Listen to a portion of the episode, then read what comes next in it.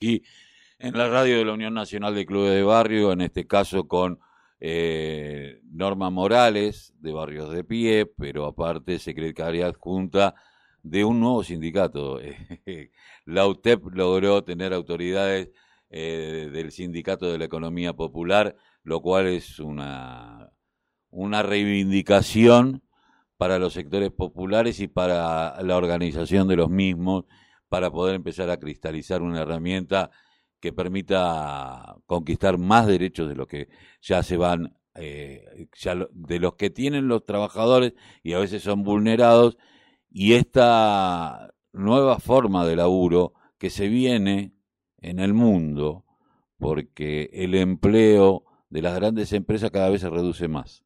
Entonces hay una cantidad de gente que se tiene que inventar su propio laburo, pero no tiene los derechos que los demás. Así que es importante. Por eso estamos con Norma, a la cual le damos los buenos días. ¿Cómo te va, Norma? Carlos Tafanel te saluda. ¿Qué tal? ¿Cómo estás? Buenos días. Bueno, eh, un paso más, ¿no? Un paso más en la, para la Unión de Trabajadores y Trabajadoras de la Economía Popular. Sí, estamos muy, este, este, muy contentos y muy emocionados por este por este paso firme ¿no? que, que, venimos dando en este, en este hermoso mundo de la economía popular. Para nosotros fue una satisfacción inmensa y uno de los y uno de los sueños, ¿no? Como que por la que tanto venimos luchando todos los días, de tener, de tener nuestra propia representación este sindical este y, y ser nosotros no nosotros mismos tener nuestra propia voz digo si ya nadie más va a hablar por nosotros y más aún en particular, digo, del sector donde construimos, del sector donde militamos muchos, muchas y muchas, muchas compañeras de los sectores de los barrios populares. eh, hoy vos sabés que el otro día escuchaba a quien fuera candidato a presidente en algún momento en la interna en el 2015, estamos hablando de Florencio Randazzo, eh, golpear muy duro a las organizaciones sindicales y a los movimientos sociales como que fueran eh, el gran lastre. Eh, y si hay algo que uno tiene que reconocer es que los movimientos sociales nacieron para defender los derechos de los sectores populares que no estaban representados. Eh, ¿qué, ¿qué, opinión te merece lo de Florencio Randazo cuando en algún momento eh, estaba aliado a movimientos sociales y a dirigentes sindicales y hoy parece jugar otro partido? No, para nosotros digo esto esto es un es un reconocimiento digo a, muchos años de lucha. En particular yo empecé en el 2001, pero me precedieron un montón de compañeros y compañeras eh, también con este sueño colectivo, ¿no? Entonces digo, nosotros este, en el 2001 cuando yo me sumé a la organización eh, no teníamos una identidad, éramos los piqueteros que tiramos piedra, ¿no? Entonces hoy digo en el 2021 tener esos piqueteros, al menos desde que inicié yo mi militancia, hoy tener nuestro nuestro propio sindicato es, o sea eso también este habla de la madurez no de, de, los de los movimientos sociales de la Argentina en el marco de esa reconfiguración de la identidad nuestra. Entonces y más aún digo desde el sector nuestro digo porque el sector nuestro digo más allá de estar estigmatizado más allá de padecer todas las las, las decadencias que atravesamos, ¿no? En, diferentes gobiernos, por una cuestión de situación política, económica y social. Entonces, y ese, y ese sector que hoy sale a, dar como ese ejemplo, ¿no? De que nada está perdido, de que seguimos reivindicando ese, esa lucha que nos han enseñado un montón de hombres y mujeres eh, durante todo este la historia de nuestra Argentina. Entonces, para nosotros también es es, es, es muy trascendental, es muy histórico, digo, lo que lo que hicimos los movimientos sociales en, este en este 2021. Eh, San Cayetano, eh, ustedes fueron eh, bautizados por los Cayetanos, las organizaciones sociales, en determinado momento por, eh, por bueno, ir a San Cayetano todos los días eh, para, para pedir trabajo eh, como, bueno, yo soy un poco más viejo seguramente que vos, eh, recuerdo en la época de la dictadura íbamos a Luján para poder hacer, poder charlar un poquito qué hacer, en la época de la dictadura era el único lugar a donde podíamos encontrarnos en una peregrinación a Luján, aún aquellos que éramos ateos. Eh, pero eh, el 2001 marcó un antes y un después y un protagonismo fundamentalmente de la mujer, ¿no? En un mundo patriarcal en ese momento, con los trabajadores y los hombres que éramos los que supuestamente teníamos que proveer, nos quedábamos sin laburo, caíamos en la depresión y las mujeres tomaban la bandera de la lucha que nunca habían dejado en realidad, eh, porque siempre estuvieron ahí, porque siempre estuvieron parando la olla, pero en una sociedad patriarcal que, eh, que en la cual estábamos educados, que tu compañera era la que llevaba el pan, era, era, muy, era muy jodido.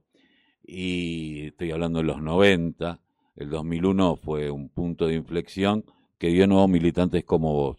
Ahora, eh, yo me preguntaba, hoy las luchas son otras, ¿no? Eh, se ha conquistado derechos, pero yo estaba recién viendo lo que estaba sucediendo en Lugano con esta guerra al arco y, no, y pensaba, bueno, esto se resuelve no con policías, sino con políticas sociales, que es a, largo aliento, pero también hay una lucha de los movimientos sociales contra el narcomenudeo en cada uno de los barrios. Así es.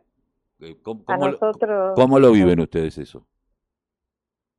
No, me eh, en particular, digo, nosotros vivimos personalmente la pérdida de un, de un niño, de un pibe, un adolescente de 16 años allá en el 2010 Dieguito Jauregui, un, un, nene que, que militaba al par nuestro, un, era hijo de unas compañeras nuestras que arrancaron también en el 2001 y aquel tiempo Dieguito tenía 16 años, entonces empezaba a despertar su juventud, empezaba a despertar esa de necesidad de ayudar al otro, de ayudar a su familia a llevar un pan de un plato de comida y, y Dieguito empezaba a organizarse, ¿no? En, los movimientos sociales a través de, de, de frentes juveniles y bueno, y así como Dieguito, un montón seguramente se van a sentir reflejados en esta historia en donde este, eh, no, no estábamos bien económicamente, eh, veía esa consecuencia que traía en el marco de que el papá, la mamá no tenían trabajo y todo el tiempo en la casa era una situación de, de mucha violencia porque no, no había plata en la casa, no, no, no había dos platos de comida en el día, no había dos tazas de leche en el día para poder brindar a los hermanitos y entonces en ese marco Dieguito encontró la cosa más fácil, ¿no? De esto de de de, nada, de, ir a vender la maldita droga para estos malditos narcotraficantes eh, que los encontraban no muy lejano del barrio, los encontrabas en la esquina. Entonces digo, una cosa tan fácil, tan tan simple que lo llevó a perder la vida, ¿no? Entonces, así como la historia de Dieguito se repite a lo largo y ancho de nuestro país en el marco de esta guerra diaria que estamos teniendo con, con los narcos, ¿no? Porque nosotros sabemos, la policía también lo sabe dónde están, dónde venden, eh, cuál es su, su, su vida diaria, pero bueno, también es otra otra deuda pendiente que tenemos nosotros, nosotras, el sector de los movimientos sociales y claramente el Estado en el marco de cómo, cómo rompemos ¿no? ese, ese negocio y esa complicidad que se vive a diario entre los narcos y la policía, porque eso también es real. Eh, sí, yo, decía, había un puesto de prefectura eh, ahí en el INTA, cerca de Lugano, y digo que la gente sabe dónde vende, pero la, el policía no. Eh, y yo acá no, no tal vez al vigilante que anda y que vive a lo mejor en el mismo barrio, pero sí el jefe de calle, es un negocio, liberar zonas para que roben celulares también es un negocio, eh, son negocios que eh, son apañados por las fuerzas de seguridad y mientras no vayamos por ahí, me parece que los chicos van a ser presos porque estamos compitiendo contra la mafia. Le da laburo a la mafia y el Estado y nosotros no podemos darle laburo, estudio. Me parece que la cosa pasa por ahí. Y... No, y que también digo el mensaje que le que lo damos, al menos en el barrio donde vivo, que es un asentamiento en Villa Inflamable, acá en, el distrito de Avellaneda, es en el marco de que acá estamos también hay una, una comunidad organizada, que tampoco vamos a dejar avasallar, digo, más allá de ese mundo, el negocio que ellos generan todos los días. Entonces, acá también, digo, hay una comunidad en el marco de que eh, ya no queremos que perder más Dieguito, ya no queremos que ese mundo, ese mundo sucio de la droga, nos siga este, eh, eh, nos sigan lastimando a familias enteras a veces cuando perdemos a un hijo. Y entonces en ese marco, porque la padecemos, o sea, tenemos nuestros hijos adictos en un marco en donde nos cambian totalmente la vida, porque ese, ese hijo adicto este, no puede vivir sin la droga, entonces nos terminan vendiendo todas las cosas de nuestras casas eh, y se hace difícil volver a empezar, entonces digo, esas historias se repiten y, y muchas veces como mamás a veces, eh, o como hermana, como vecina, como, como novia, tenemos que después terminar entregándole a la policía que encontramos la solución más, no la más fácil, pero ya es la última instancia no decir, bueno, llévenselo en preso, porque ya no puedo más nada para, no, no, no hay forma de, de, de, contenerlo, de recuperarlo. Bueno, ahí, también es. El Estado tendría que estar presente en, la prevención y en la contención y en la rehabilitación, eh, porque bueno, la adicción es una enfermedad crónica, eh, pero que se puede detener en determinado momento, pero si el Estado no está, es muy difícil. Eh, una última pregunta. Pero estamos nosotras, pero estamos nosotros, los movimientos sociales, digo, para, para cambiar esa realidad. Y yo creo que venimos haciendo algunos cambios, no profundos, que claramente que hay que profundizar ese tipo de cambio, articulado por supuesto con el Estado, ya sea municipal, provincial o nacional, pero bueno, lo importante es que estamos ahí, los movimientos sociales, para revertir esa realidad. Eh, Norma, eh, el otro día escuchaba a Grabois por un lado y a, Emilio Pérsico por el otro decir que eh, la tarjeta alimentaria está bien, pero es hambre para hoy, es pan para hoy, hambre para mañana, que lo que se necesita es laburo genuino. ¿Qué postura tiene la UTEP con respecto a esto? No, nosotros planteamos puntualmente que en este contexto, ¿no? En donde la inflación crece cada vez más, la, la pobreza también, que claramente son tipo de políticas eh, públicas necesarias en este contexto, ¿no? Una emergencia sanitaria, ¿sí? Entonces digo, no podemos ir a plantear en el barrio a esa compañera que, no puede llegar a fin de mes, que esa tarjeta no es, es una política mala, todo lo contrario. O sea, nosotros creemos necesario, pero planteamos también que la salida no, no, se termina profundizando más que nada cuando eh, eh, creamos, ¿no? Construimos eh, trabajo por supuesto, la salida es por ahí. Yo creo que hay que puntualmente eso, profundizar más en el marco de que eh, a los, los que concentran todo el tiempo el poder, ¿no? A los que forman todo el tiempo el tema de la formación de los, el tema de los controles de los precios, el tema de el aumento de los precios de los productos que consumimos a diario. Yo creo que el foco tiene que ser por ahí.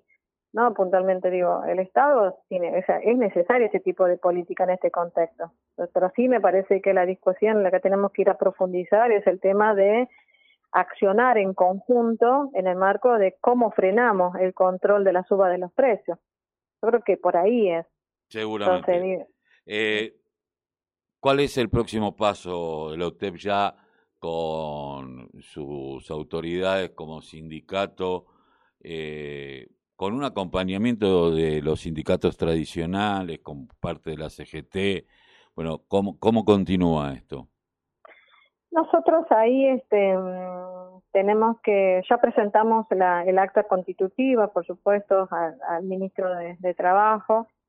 Eh, el paso siguiente es claramente las afiliaciones, las afiliaciones de los trabajadores y trabajadoras de la economía popular a nuestros sindicatos que nos propusimos este, afiliar cuatro millones de trabajadores y trabajadoras de la economía popular, digo, porque vos comentabas al principio, esto es una herramienta sindical este, más grande del mundo y por ahí a nosotros eso nos da un poquito de miedo, ¿no? En el marco de lo que se viene el gran desafío pero bueno, es una herramienta sindical que a nosotros nos sirve para seguir empoderándonos y puntualmente las mujeres claramente y de, para, para seguir reivindicando y obteniendo mucho más derechos, digo, porque falta mucho más por hacer, digo, acá eh, esto recién empieza, este, estamos en un marco de una campaña de, estamos pidiendo al gobierno el reconocimiento a nuestras trabajadoras este, comunitarias, ¿no? Las que vienen garantizando este, las cuestiones alimentarias, algunas cuestiones de acompañamiento de salud, la situación de violencia de género que se viene profundizando cada vez más con el tema del aislamiento en la familia, el tema del acompañamiento a nuestro, nuestro salud, a nuestros pibes, ¿no? De las escuelas, con ese tema del mundo de la virtualidad, que, este, bueno, está en discusión, ¿no? Si es, si es presencial o no, el tema es que en el medio quedan, siguen tenían quedando los pibes, entonces en ese marco hay que darles herramientas también para acompañarles, para que no puedan, este, para que no dejen, digo, el año escolar. Entonces, digo, en ese marco estamos pidiendo ese reconocimiento a nuestras cuidadoras comunitarias como trabajadoras y claramente también el pedido a, al Estado la incorporación al calendario de vacunas. Es necesario, digo, a nosotros ayer la verdad que nos, nos preocupa el, el, el dato que, que, ayer escuchamos todo, ¿no? De casi 37 mil argentinos infectados por ese maldito virus y más de 700 muertos en nuestra Argentina. Eso es muy preocupante. Entonces, tenemos que seguir cuidando a nuestras cuidadoras comunitarias, tenemos que seguir cuidando a nuestras compañeras que garantizan la, un montón de tareas esenciales en los barrios populares. Seguramente, seguramente, y a seguir cuidándonos. Eh, Norma Morales, muchísimas gracias por haber pasado por la mañana informativa aquí de la radio de la Unión Nacional de Clubes de Barrio. Un abrazo. Un abrazo. Hasta luego. Hasta luego. Eh, estábamos eh, charlando con Norma Morales, eh, secretaria adjunto de, de, la UTEP, ya sindicato en, en poco tiempo formalmente y miembro del movimiento Barrios de Pie. Y es de acá nomás, eh, del barrio de Villa Inflamable. Barrio duramente golpeado, si los hay en la zona sur, ¿no? De, de Gran Buenos